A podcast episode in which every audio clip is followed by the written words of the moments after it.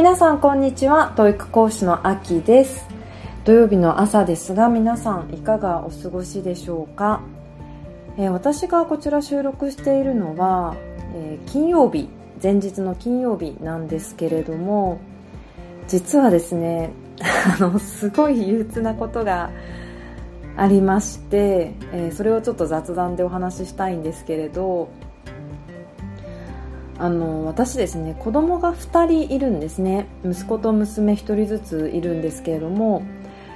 親としてあの決めていることがありまして、えー、子供の好きとか子供の興味があることっていうのにできるだけ応援したいって思っているんですね。皆さん応援するって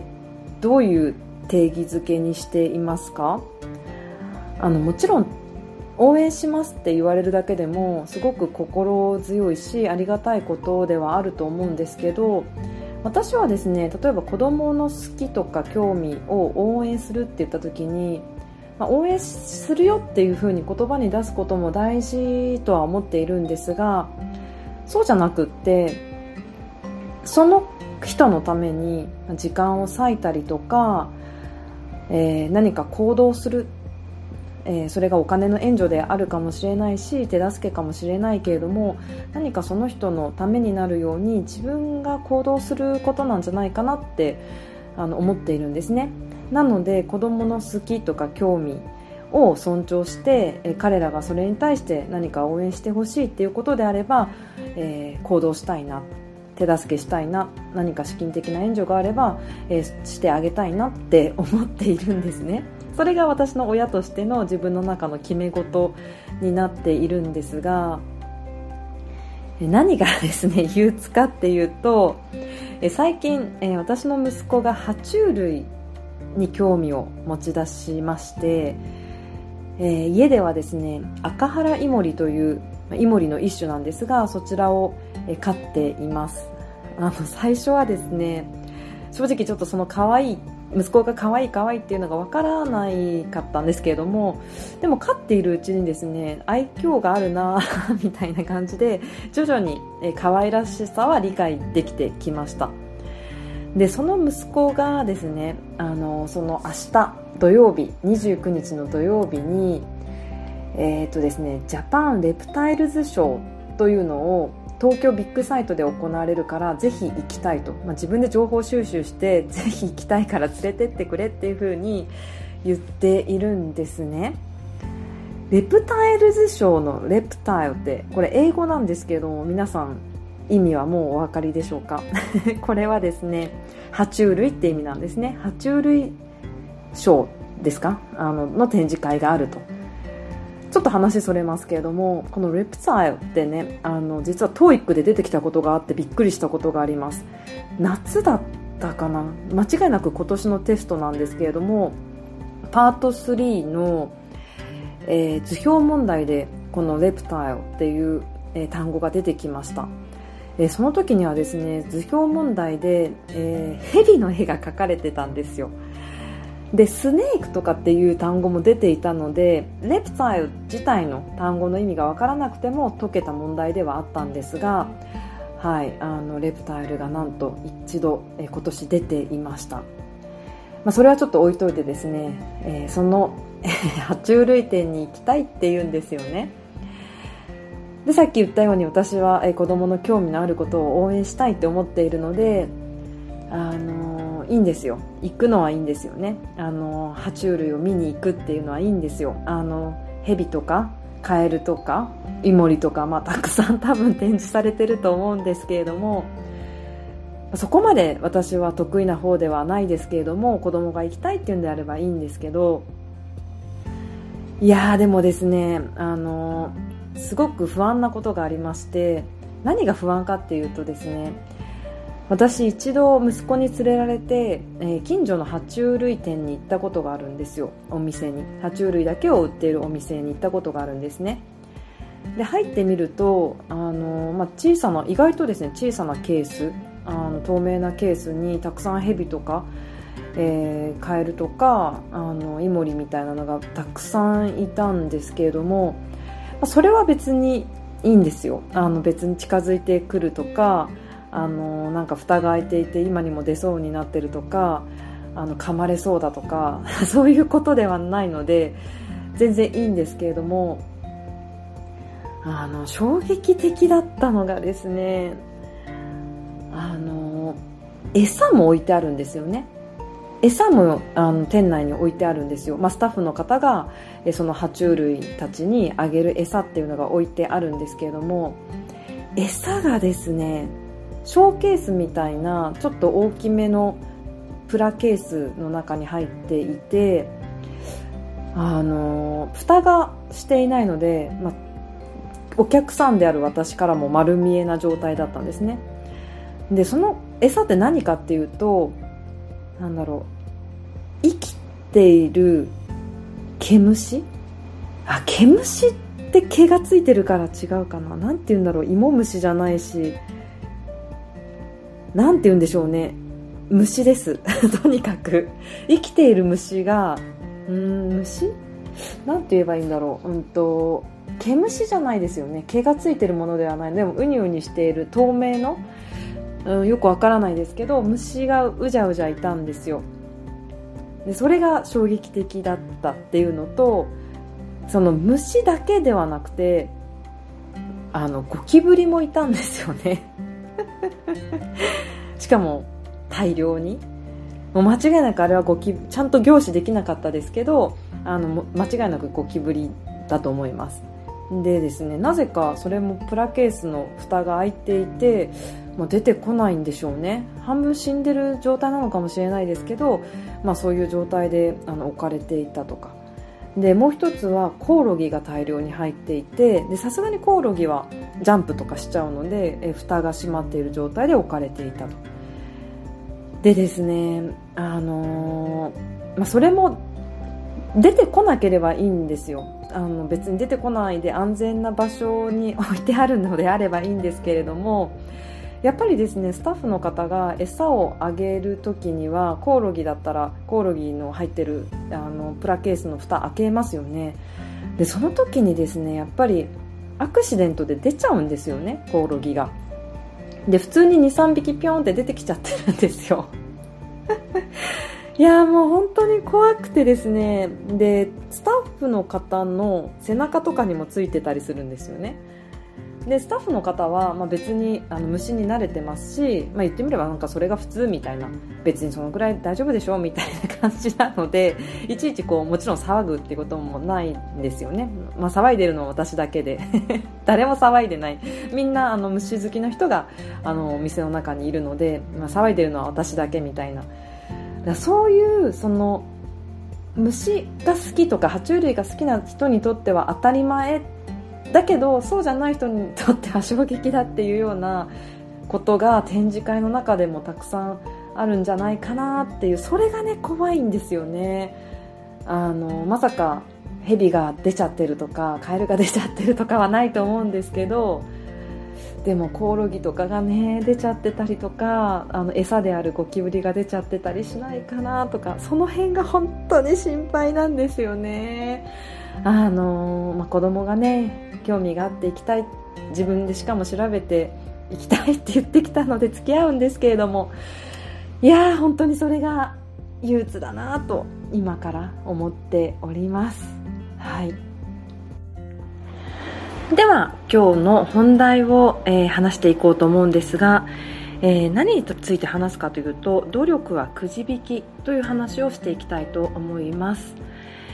えー、もちろん英語学習において、え努力しなきゃいけないと。単語も覚えなきゃいけないし文法も覚えなきゃいけない、え学習時間を増やして努力しなきゃいけないっていうふうにあの、まあ、言われますよね当然。だけれども努力できない理由っていうのがありますよね。もちろんその、まあ、面倒くさいとか、え時間がないとか、え目の前の楽しさに、え気持ちを奪われて、え英語学習に、え向かえないとかいろんな理由があると思うんですけれども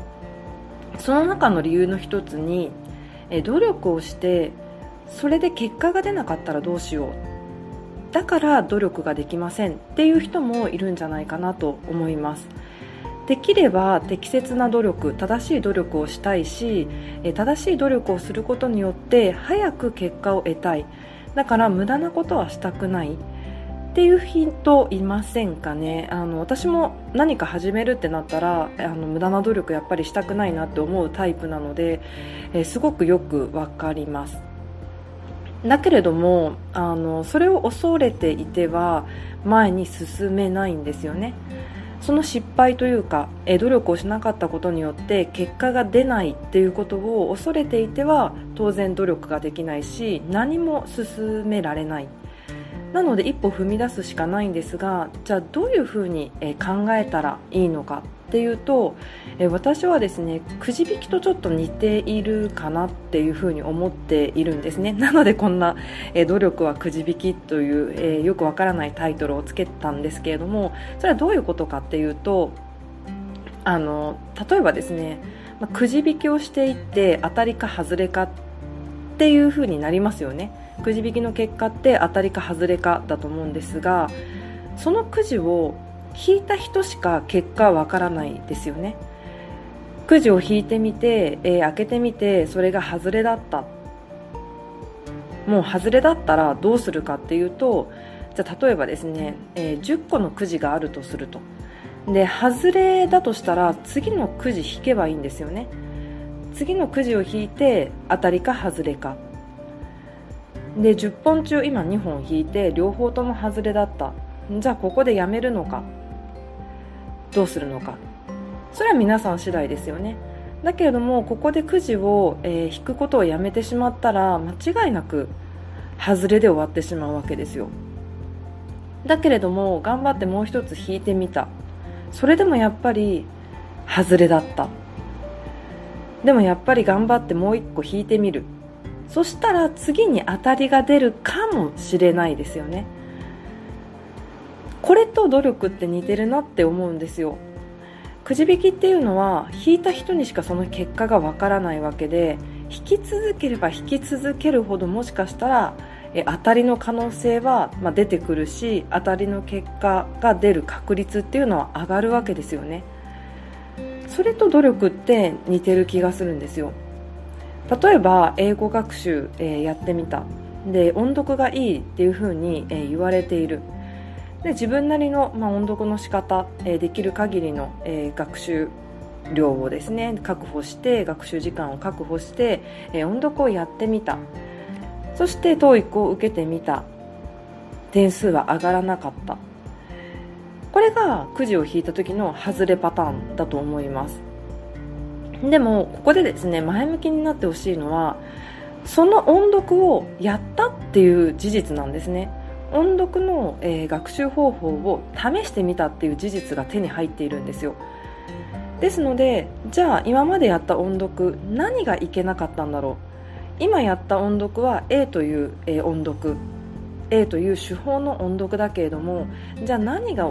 えー、足りなかったんだろう。何をどう変えれば、えー、B になってもしかしたらそれが当たりになるんじゃないか。もしかしたらそれが、えー、当たりになるようにどう A を変えたらいいんだろうか。みたいなことをやることができますよね。A をやった人っていうのは。A を踏まえた上で計画 B を練られるわけです。でも何も努力してない何も試みていなかった人はその A の情報さえも手に入ってないんですよ。それってね大きな違いだと思いませんか？何もやってない人っていうのは何の情報もなくて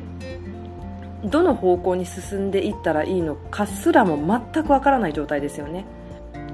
でも A をやってみた人っていうのは A の結果が得られたわけなのでそれを踏まえた上で B に行けるわけです。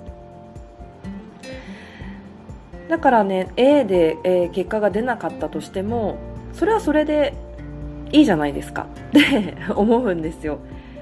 あのじゃあ今度 B でやってみましょうっていう、まあ、講師側からの提案もしやすいです。A という結果が、えー、出なかった。じゃあ A じゃなくて A ダッシュにしてみませんか？ちょっと変えて、えー、ちょっと次の、えー、学習方法にしてみましょうみたいな提案が、えー、できてきます。そして A ダッシュでやった人っていうのは、えー、A ダッシュなりの結果が見えるわけですよね。それがもしかしたら外れかもしれないし当たりかもしれない。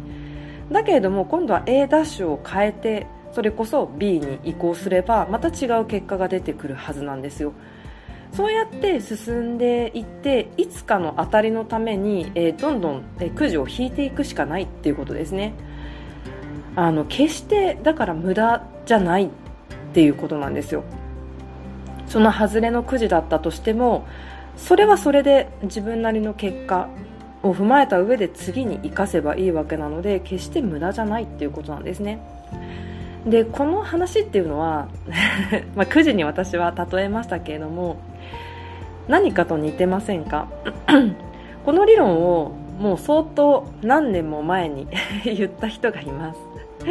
お分かりですかね？えっとエジソンですね。エジソン、えー、エジソンっていうのは、まあえー、電球を発明した人ですけれどもものすごい量の失敗もしたそうです。もうありとあらゆる失敗をしたらしいんですよね。でその時にエジソンは何て言ったかっていうと 失敗ではない。うまくいかない方法を1万通り発見しただけだっていうふうに言ったそうです。これ本当私のさっきのくじ引き理論と 同じですよね。あのくじが外れだってなってしまってもその外れの中に何かしらの情報が詰まってるっていうことなんですよ。エジソンも失敗したっていうことが分からなければその失敗を踏まえて成功っていうのはつかめなかったわけですよね。これ本当私この言葉がすごく好きですしあの努力を恐れる人に、えー、よく使うこのエジソンの名言なんですけれどもこの1万通りの、えー、試みまあ、言ってみれば、えー、世間一般的には失敗と言われているこの試みがなければ成功にまず、え、近づけないですし成功が手に入らなかったと思うんですよね。この1万通りの試みがあったからこそ何が正解なのかっていうのをどんどんどんどん絞っていけたわけですよ。さっきの、まあ、10本のくじの話しましたけれども、えー、何が失敗なのかえー、一本一本ですねくじを引いていかないと絶対当たりにはたどり着かないわけですよね。どのくじが失敗なのかなんてあの、まあ、外れなのかなんて引いてみないとわからないっていうことなんですよね。それって本当努力と一緒だなと思います。いろんな学習方法ある中でどれかとりあえず一つをやってみてで結果がもし振るわなかったら次のくじを引いてみる。もうその繰り返しだなと思うんですよね。で、まあ、私は TOEIC990 点を取っていますけれどもあの今振り返ってじゃあ何がくじ引きの中の外れだったのか、まあ、努力をしても実らなかった学習方法なのかっていうと正直ですね思い当たらないっていうのが あの正直なところなんですよね何をやっても英語力ってつくなと。まあ、確かにですね、例えば、思いっきり間違っているやり方っていうのは、例えば1問、あの、問題を解きます。で、その後、日本語の解説をひたすら読んでいます。みたいな、日本語に接する量の方が多いと、英語学習っていうのは実はまあ英語力をつけているわけではなくて単純に、えーとまあ、文法だったら必要かもしれないですけど日本語に接している量が多いので英語力を高めていることではないとそういったなんか時間のかけ方に対する失敗はあるかなとは思うんですよね。あとは、えー、目的があ手段が目的になっているケース。今日は、えー、学習方法で学習をこれとこれとこれ3つやっていきます。みたいな、えー、ことを宣言して毎日3つやっていくと。で最初のうちは、えー、目的があってその3つをやっていたんだけれどもどんどん、え目的からずれてですねその3つの手段っていうのがやることが目的になっちゃっている。とりあえずこなすっていうことが、えー、今日一日の目標になってしまうと中身のある勉強っていうのはできないんじゃないかなって思うんですよね。例えば、えー、今日は10ページ進める。10ページ進めないと、え、今日のタスクを終了したことにはならない。だから10ページ何が何でもやるっていうなっちゃうと、えー、10ページ進められなくても例えばですね途中で詰まったらペースを落として5ページでもいいわけじゃないですか。途中でわからないちょっと時間をかけなきゃいけないような、えー、項目が出てきたら10ページ無理に進める必要はなくて5ページで終わりにしてでもこの、えー、関連に関しての知識は深められたなでいいはずなんですけど、えー、手段が目的になっちゃってる人っていうのは何としてでも10ページ進めたいみたいな。そうなっちゃうとちょっとえー、しっかりと身についてない部分になってしまうので、まあ、ある意味失敗を導きかねないなとは思いますけどね。でもそうじゃなければねどの英語学習、まあ、巷でよく言われてる一般的に言われている学習方法で思いっきり失敗する何にも意味がなかったなっていうものはないかなって思っています。はいただまあさっき言ったように繰り返しになりますけれどもやってみて結果が出なければそれを踏まえた上でアレンジして次に進むっていうことができますのでぜひね前向きに、えー、努力。まあ努力っていう言葉がねなんとなく重苦しい言葉ではありますけれどもあの何か一つでも今日、えー、学習取り組む、えー、試みるっていうことを前向きにやってみてください、え今日も最後までお聴きいただきありがとうございました。皆さんの英語学習が楽しいものでありそして効果的な結果が出るよう応援しております。